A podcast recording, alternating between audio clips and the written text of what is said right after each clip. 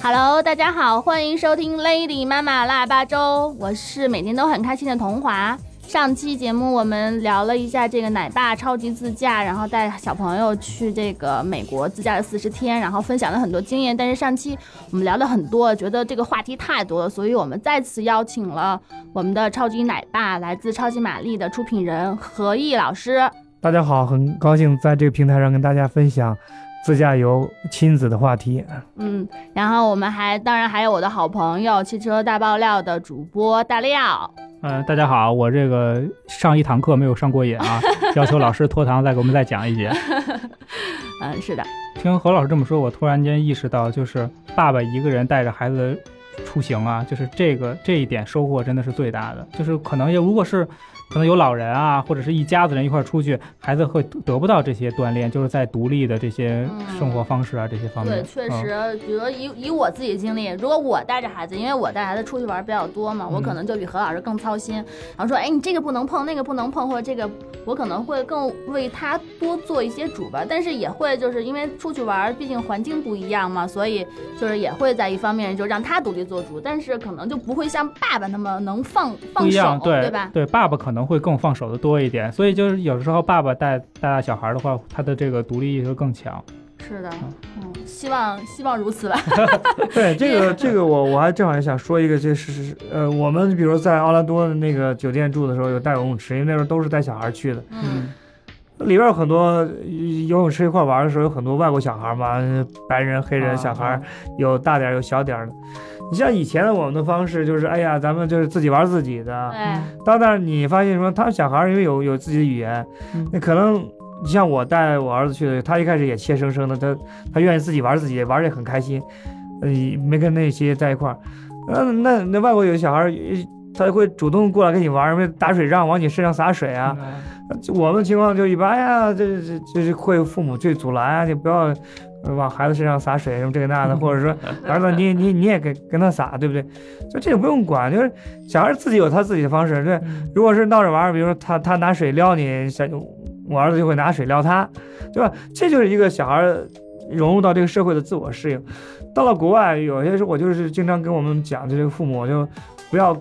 干涉孩子太多，你你不要让他变得特别敏感，说这也不能动，那也不能动 啊、然后呢，这些人再碰你，咱们离他远点儿。我觉得不是，我觉得呃要勇敢的鼓励孩子，就就参与进来，就是反正能闹闹闹玩儿，你除除非说你最后说真打起来了，你当然父母肯定要去弄。嗯你要嗯只要是他小孩有一个自己的这个氛围，你你不要老让孩子这个这个情绪上很敏感，也不要让他老处于这个这个如履薄冰，生怕做错什么事儿，也不要担心他跟这些呃国外的这个环境呃会会什么丢家长的脸，通通不要。孩子就是孩子，你就让他自我的就是这个这个放纵，唯一就是说你看着他别出问题。你游泳池这种地方，这个这个还是就是要时刻关注。比如说很多父母啊，不能玩手机。他一玩手机，那边孩子都淹着了，这还没看着呢，对吧？我我我前一阵就有一次这个经历，然后就是小朋友在那特别浅的游泳池，我带着他玩，因为他有的摸他他腿，然后我说我回去给他拍张照片，然后去那个岸上给他拿那什么，结果他在太嗨太 happy 了，然后在那跳跳跳，然后一下子翻进去了，然后一扭头就一瞬间，可能就几秒钟他就翻进去了，因为游泳圈直接就把他就他浮不起来了嘛。然后哎呀，吓得我呀！然后就，但小朋友还好，因为之前他也淹过一次，也是我，也是因为我没太注意，然后把他淹过之后，然后就跟他说什么什么，因为很早很早以前他就再也不玩水了。但是有一次就是也是一个妈妈告诉我的，说其实你应该鼓励啊，或者什么什么之类的。后来我就用那种方法跟他说，哎呀没关系啊，就是喝口水，有时候你人生中还会喝很多的水的呢。然后哎真的他就不哭了，然后就再也不那什么了，而且特别 happy 的擦擦眼泪又继续玩了。那是你这个鼓励鼓励的特别好。我就说那那天晚上游泳池在那玩，你说喝很多水，我就觉得他一晚上都在喝水，我都我都 害怕。我说喝这么多游泳池的水，回去别 该生病。嗯，因为什么？小孩的胆子都是自己历练出来的，是越他敢从浅到深，呃，然后他他敢慢慢的去，呃，憋一口气儿游一下，哎，啊，这都是要鼓励的。我觉得中国的父母一定要给孩子最大的鼓励。那我们要做的就是管好我们自己，就是你要时刻注意点孩子的安全对对啊对。对，别的就放手就行了。而且特别是我觉得对男孩子啊，更应该是这样。因为我你看，比如说这个我带他出去之前，孩子这个喜欢玩水，但是呢胆儿特小，嗯，我儿子胆儿特别小，在游泳池里边就生怕这个这个呛到一口水。现在玩的现在就就喝了一口没事，喝两口也没事儿。对对对，嗯，我们小时候练游泳不也得就是得喝好多水吗？关键是有一次让我是很诧异，我们中间有一次我们这个从迈阿密，然后呃坐那个游轮去了巴拿马那边啊很多那个小岛，特别漂亮啊，那个呃那海水美得不得了。然后呢，那些地方一般你游轮会做停靠，然后啊、会做一些选项目嘛。那我们就带着孩子都是去大海里游泳。嗯啊，当然安全要比比较该救生圈、救生圈，该救生衣、救生衣，这是肯定要有的。然后我还从那儿给他租了那个那个浮潜的，啊。因为正常的浮潜都要更更大一点儿的，可能七八岁以上的。然后呢，但是我觉得这个浮潜很难得，你我们也不是随时都能找到浮潜的地方，对对吧？我觉得挺好，我就问他，我说我们一块儿浮潜吧。一开始死活不同意，我说就这样，你你戴上这个眼眼罩，憋口气儿下来看看，你看下边好不好玩？嗯，他就看了一下，哎，他就挺好，让我试试吧，然后就说试试吧，然后呢，那个戴上以后，那个这个因为浮潜这东西其实还是需要点技能，比如你怎么呼气啊，呃，怎么吸气啊，然后呢又怎么往外吐啊，啊，然后那眼罩漏不漏水啊，哎，游了两下之后，然后呢就站起来，爸爸这东西还挺好玩的呢，啊，那个那个，呃，然后就开始跟我玩，然后呢前面瞪着我，啊，我们俩都都都沉在水里边了嘛，然后这拿手指头指，哎，看看看看，嗯。啊，那边有鱼，这边有水草，然后呢看了以后，我说看了以后还竖大拇指，哎呀，就是这个啊服了得有。就前后得一个一个小时，啊不不回来，蹬蹬不回来，啊还要付钱？对啊，那那因为最后就要赶，因为那游轮要要走了，人不等，可不行了啊。这事儿就告诉我，就说小孩儿可能对所有的事情一开始，他因为他的意识安全意识会比较强，嗯都会有防范的。就是这个，因为尤其做爸爸的不一定平时像妈妈那么会引导，嗯引导很重要，就一定就哎，你说哎，你非得他不愿意，你非得逼着他去那。啊那肯定没戏啊。然后呢，你就让他，你说你试一下，不好咱们就就换。嗯所以他如果他试了不喜欢，那你就不用玩这项目了，就是呃不要有任何功利性。所以说，但他试了以后呢，喜欢上了。而且我我也没想到，想到他最后那父亲，我就觉得比我都好，因为我那个可能也眼罩问题，老漏水，啊哎，这这浮就游个一会儿就得，就是到水面上来来喘喘气儿，因为要里边儿就全是水。啊啊他在福子里边都不用出来了，觉得很美着呢。所以说，这就是 同样一个事情，对他而言是成长。那你我想对我做爸爸的也是成长，成长啊那这也是给我的一个一个一个反馈啊。就啊我既感受到的就是他这个成长带来的这个快乐、嗯高兴，也也其实告诉我怎么样跟孩子相处，你采取一些更合理的方式。孩子本身没什么问题，每个人的孩子都很好，但是可能有些方法方式的问题啊。嗯。对，不要急功近利，非得要做什么不做什么。这我想到了一个反面典型，我们一个同事就是他出去玩儿，不管带不带孩子，都是说，既然来都来了，就是嗯常用的一句话，就是来都来了，所有必须什么都得逛，所有这个地方涉及的项目都要参加啊，比如热气球要做，嗯。浮潜也要做，甚至这个深潜也要做，这这个我是非常强制性的。我我这个是完全反对的啊，我完全反对的，就是小孩儿有他这个年龄的局限性啊，然后呢，另外呢，我们是不是让他一下子就是拔苗助长，什么都体验，而且大人跟小孩儿的对这个理解的不一样，你觉得特别有意义，你觉得特好玩在孩子那里边没有什么有意义这一说，人家嗯他喜欢就是喜欢，喜欢你就让他多玩儿，然后不喜欢的，那我觉得你就没必要太勉强，因为他总总归是学的东西是一点儿点儿学的，对吧？对，这个可能也是一个旅行的目的的，旅行的所谓的一个目的的一个认识哈。我觉得可能中国人一开始谈到旅行，就是去到了哪些景点儿，嗯然后慢慢慢的，对大家的这个对于旅行的这个认识，我我以前也是这样，我以前带孩子出去，哇，这个你像去那个什么主题乐园，一去啊一百美金，什么概念？合人啊合人民币必须每个呃七项目都给七百多呃人民币，现在对吧？美元汇率又高了，嗯七百多人民币，帮你进去以后，啊，有些大小孩买了，大人也得买，对不对对这票多贵啊！然后进去以后，你看这个值钱的，啊，什么翻滚过山车 你也不玩儿，那也不玩儿，你看你就玩这些这个可能家里边就有的这种玩具。嗯有些时候家长会有一点这种，因为我们有些时候考虑这个，考虑这个性价比嘛，对对对你，你觉得去了以后能好容易来一趟，对吧？你还不所有项目都感受一下，真的不别勉强。我就是这个孩子，就以前我给给勉强的，就有些时候会有点胆儿小，对啊，因为他五岁多，五岁多有的小孩就是胆子就大。啊，嗯你让他坐什么翻滚过山车，或不那也做不了？就就 就是激流勇进类似这些东西，他就行。嗯那有的孩子他就是，就是自我保护意识强，他就不愿意做这种比较太刺激的。嗯我当时去了以后，我就很生气啊！我一开始的，我我我后来就是在反思，我就好贵啊，我说不是那个方，我觉得这么大的孩子了，你看古那旁边那些小孩人都能做，你为什么不能做？他每个项目都有一个身高啊，嗯，你都超人的，对吧？五公分了，人家都能做，你为什么不做啊？对吧？然后他就是不做，做完以后都急了、哭了什么的，啊！然后我当时一瞬间我也非常恼火，因为觉得这怎么胆儿这么小啊，对吧？嗯你对，特别是个小男孩儿啊，你你 站在这父亲的角度，这你就你就觉得你的之之前的教育是不是嗯失败呀、你是不是这个你自己是有沮丧，会会也会感觉失落的，你知道吗？然后呢，后来想明白了，想明白哪儿，就是让孩子尽他所能去一步步尝试，别嗯勉强。对啊，你强扭的瓜不甜，然后另外呢，你你弄的东西说不定会在他心理上留下一些啊后遗症，更麻烦，对吧？嗯，每个孩子的条件和之前的这几年的成长的环境都不一样、嗯啊。那那既然我们大人和人和人之间还有那么大差异呢，我们大人都四十岁了，那有的胆儿很小，有的人胆儿很大的，对不对？对，你你更不用说小孩儿，所以说呢，那你就引导，引导了不行，那咱们就从他能接受的项目开始。嗯所以说，父母要摒弃功利心啊，不要想这样呢，就不不要老从性价比上去考虑啊，我花这钱，咱得这里边五十个项目，对吧？一百美金。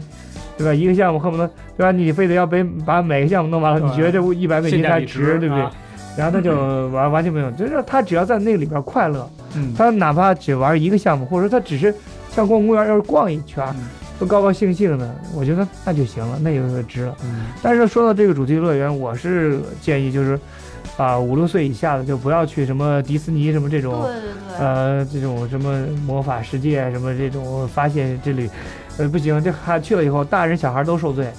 啊，尤其赶上周末和旺季人太多是吧？人巨多要排队，你要赶去天气热或者下雨，啊很受罪啊的，然后小孩儿因为我们在对我们在家里的时候，孩子可能中午都能睡个午觉。他呢，在儿童乐园里边，首先这个走路就很多，嗯就很累，天气再一热就更容易累，累了以后呢，他就会困，对不对？你又没有地方休息，然后呢，最后呢，你还有累了以后你也不不管他，你还得该抱还得抱着，就大人就会很累。然后呢，排队一排经常好的项目，排三四十分钟，啊啊，我觉得，而且我其实觉得那种，嗯、那么多项目，孩子就是五岁上下孩子没有那么大的乐趣，他嗯就是觉得还行，挺好玩的。就他他跟你设想的说，这个地方是全世界最有名的一个乐园啊，咱们一定要玩，他一不一样。所以说，你看奥兰多，我们我转了三个地方，呃，然后呃，一个是就是呃迪士尼的那个那那个动物乐园。然后一个是就是他的那魔法世界，就是很多对对对啊，去好多那个那对，个那是主园嘛，对主主园，大家都要去，完了嗯人巨多，然后呢 又大，啊那地方我是建议就是七岁以下父母就不用带孩子去了就，放弃吧。啊那个带来的快乐远比带来的这个罪就是要要要要少啊，对，然后呢而且他排队外面要等好久，孩子也很累然后呢也闹，然后呢。就还话说回来了，那你买那么贵的一张门票，嗯你总不至于进去三个小时，孩子累了你就出来吧？对对不对？所以你还得是想想，对吧？你你你父母就说，哎呦不行，咱们怎么也得撑到五个小时才能，对吧？人家别人开的这是这是十个小时、十二个小时玩一整圈咱好歹玩了一半儿吧，六个小时吧。家长都会有这样想，我们不可能成本摆在这儿呢，对不对？你来一次也不容易 对吧？所以那个地方我就觉得这个这个就算了，我觉得七八岁以上的。体力好了，然后呢，他对这种知识背景了解的储备的比较好的，去那个地方。动物乐园我是很很哎很好的。对哎，我这点我也同意，啊。就小朋友看动物，看动物，另外呢，动物乐园就你就觉得那个就是尤尤其在那个奥兰多那个动物乐园里边，它是有那个呃，就是就有一个南非区的，就非洲区、特别大，哎，要坐车要坐好长时间，也看到各种各样你能想象到的动物都有。然后呢，坐车也不累，看得很新奇，连我我。我在非洲都没看过这么多的，我只去过非洲一次，我也没看过这么多。我看的我我都很兴奋，哎，狮子，哎呦，狮子在那个石头山上趴着，嗯啊，然后你才知道狮子实际上是特别懒的，另外爱晒太阳啊，嗯对吧？说在这睡睡睡觉的狮子都是公狮子，公狮子不干活，出去捕猎的都是母狮子。狮子里边一天二十四小时里边恨不能有二十小时在睡觉，这都是知识啊，对吧？你要不你都不知道是这样回事啊，还喜欢它能爬到石头上面睡去啊，嗯就种种这样东西啊，小孩也看着很高。嗯然后呢，另外呢，那个动物乐园里边这这有很多地方可以坐，就没那么累。还有一呢，我去了肯尼迪的这个航天中心。哦，看你呃，然后呢，我们去了两次。第一次去是想奔着看火箭嘛，火箭发射、嗯啊，那个那个马斯克那个发射那个火箭，呃，第一次把回收来的太空舱再发射到天空上去，嗯，这是第一次，也是这历史性的。然后呢，大家去就奔这去的，哎呀，兴高采烈等着火火箭发射。哦，等了这个三两个小时，说这个还差半小时要发射了，取消了，说因为天气原因。啊后来，然后他就给了我们一人一张这个，就是一张纸条的意思，就是说你你你你这个发誓是周六啊，你啊两天以后可以再来啊啊，你就不用买门票了。但是呢，你从那里边呢要坐巴士去看火箭发射的地方，还有买二二十美金的票，但还要再买嗯啊。但我是觉得这事儿很有意义，因为一是那个肯尼迪航天中心里边那东西真的挺好，五六岁的小孩就已经很喜欢。我儿子就特别喜欢给他讲什么太阳系啊、银河系啊，讲什么火星、土星、什么太阳的嗯这种啊，什么神奇校车去这儿去那儿的，他就很喜欢这东西。嗯所以到那以后呢，什么航天飞机什么的东西，他就很高兴。里边有很多那种三 D 的或者电影这种东西，他看看有点身临其境，又看到点真实的航天飞机啊，这么大了。这个地方真的值，就我就觉得这个受益匪浅。然后从小培养这种，关键他特别高兴。它的这种游览项目像是有点针对小孩儿的吗？还是其实它是针对成年人都一样的？呃，我觉得反正在国外我看这东西吧，这个国外反正很多成年人也挺怪的，很多成年人小孩一样十岁人，然后在儿童的那种 科技乐园馆里边，然后玩的特嗨，然后呢这 一个实验哦项目本来小孩玩，他在那能玩半天在天，这玩？对吧？就是说国外反正可能是人是我觉得这反正很多成人啊，真的在那玩玩的聚精会神。嗯，肯尼迪呃这个航空中心 肯定是老少咸宜的，哦我觉得。包括我们的父母六七十岁的人去了，一定也因为他们也没见过对，啊，很很好。你像之前的阿波罗一系列的这种，嗯、东西啊，展览啊，包括那个这个这个这个这这失重的体验呀、包括所有东西，这个真的大火箭呀、什么这么大个儿的，反正我我是觉得特别好。我是去了以后，如果我要再去，我一定去肯尼迪发射中心。话说我想问，就是这个刚才咱们说看火箭发射，这个是它提前在网上有一个时间的公布是吗？对，一般是这样的。那个火箭发射，反正确实大对大多数人是可遇不可求的，因为你要去那边旅行，你嗯的时间节点都是差不多的，嗯对吧？你比如你要在奥兰多待几天，你其实是差不多，你只能说在这几天里边，你去它的官方网站上嗯，去查，哎，有没有火箭发射？有火箭发射，你尽量就那天去哦去参观这个中心。对对对，但有可能你这半个月、一个月里面就没有火箭发射，那个。嗯但是它，我觉得它那个火箭发射好像还挺多的。你看它我就没事儿干就七八个、十来个那种发射架，对吧？而且美国本来就是发射大国嘛，因为他们大部分发射都肯尼迪是一个重要的发射中心嘛，我觉得还是呃努努劲儿，还是能赶上的。我想它能够列出来，让大家作为游客去参观去看，可能频率还是频次还是可以啊。这就是他们特别好的，本身嗯它是、就比较 open。它会是它本身是一个呃这种发射的区域，嗯发射区域呢它孵化出一个。呃旅游这旅游航航天中心来，然后呢，航天中心对，它那边都是这样，比如说很多大学的研究机构，什么原子能这个那的，一中心附近就会有一个偏公益的这种儿童科技馆。啊然后呢就是跟这种教学员什么有关系的。嗯。这种地方，就是一看就是呃，首先这这这政府肯定给的特，我在旧金山去了一个，我就特别有印象，那边都是豪宅，它它占的都是那种能观海的地方，好。这科技馆，就是因为那旁边。这个一两公里哦就是一个他们的研发就一一个科科技的这个中心，那那它就变成一个呃当地的小学生啊或者什么之类的这个家长带着孩子来玩的地方，都特别便宜，特别便宜。这政府得支持。肯定是，我觉得嗯那个什么。应该就是那个政府地啊，什么拨资金然后那个科研机构出一些这种对设备啊对，技术啊大概就是弄这种。反正我觉得这个在国外，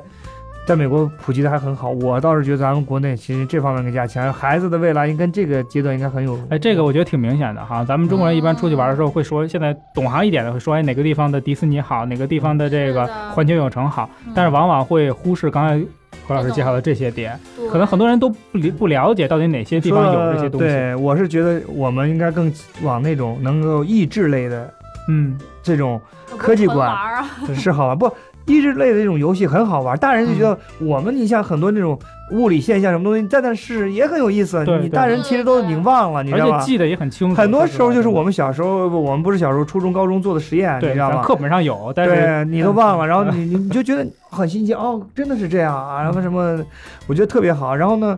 嗯，刚才说到那个那个就是迪士尼啊，就是我认为啊，一定要多参加这种益智类的那种东西啊，我都认为这是商业化公司给大家洗脑的一个结果。我其实从心里边是，我我去过几次之后，我觉得我是反对的，就是。嗯很多一说家庭条件好，说哎呀，我从小去这个迪士尼，去那个迪士尼，都啊可能啊全去看。你发现不对，你条件好，你到那里时候能玩的，你都被他的什么一系列，就跟小孩玩游戏一样，你知道吗？你看他的卡通片儿，看他的电影嗯，然后呢，然后这这些形象根深蒂固，你要去买他的这些，周边产品、呃周边产品公主裙，然后呢，这孩子都被扭曲的，就天天就是光知道脑子里边都这些东西，嗯。啊，这是他好朋友，那是他好朋友，嗯。我觉得不对啊。说嗯。虽然我带他是去看了，但是我我看完以后，我觉得我会在他没成熟之前，我觉得就我以后不会再带他类似去这种地方，成人啊。也也我觉得有一定的这个商业功利色彩在里边另外呢，我觉得洗脑很麻烦。我觉得未来的我们的小孩如果从小就天天就是跟你迪士尼，这就是未来会在这个温柔乡里边儿这种成长啊。我觉得我那天好像看了一个朋友圈，谁发的，说这个幼儿园做一个活动，让这个嗯男生们、女生们，比如女生小朋友们去选择衣服，结果百分之九十选的全都是冰冰雪奇缘的，是叫啥？全都是这个，大家都是所所谓的，这就是很可怕。嗯然后呢，我们就对比一下，你看，现在你问真的五六岁、六七岁的小孩，你问他，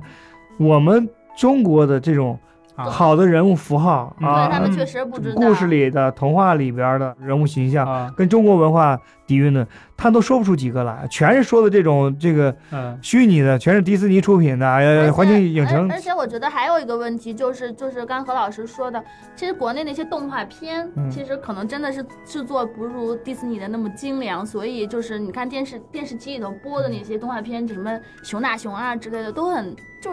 就是怎么说呀，就是给给小朋友啊造成的那种可能是有这差异。我是建议这个就是就少看吧啊，动画片 管到国外的、国内的，我觉得都应该尽量少看嗯啊。这东西呢，我觉得时间久了，真有可能就像做游戏一样，玩游戏一样，到时候养成这种习惯，就为什么现在成长来的这个小孩，十来岁的小孩儿什么，越来越生活在那种半虚虚拟的这状态里边儿，就因为他从小父母应该陪伴，不陪伴。父母把这个陪伴的重任交给了动画片儿，那 你这个赖不着这个小孩儿，对不对？所以父母应该要要改变这种观念啊！我觉得你说这种能全世界有名的地方，你该去去去去也行，但是呢，我觉得不要强化。哎呀，说这这这个有多好，那多好，我觉得我觉得也罢，这都最后再好也也是为了。这个挣你的钱，另外呢，我觉得引导的很多价值观是是有问题的。当然，我这样说，我相信很多听友一定会很反对的啊 啊！但是呢，我必须把我这个作为对这我我我觉得我还比较有正义感的一个父亲啊，嗯我我觉得这个是不对的啊，嗯。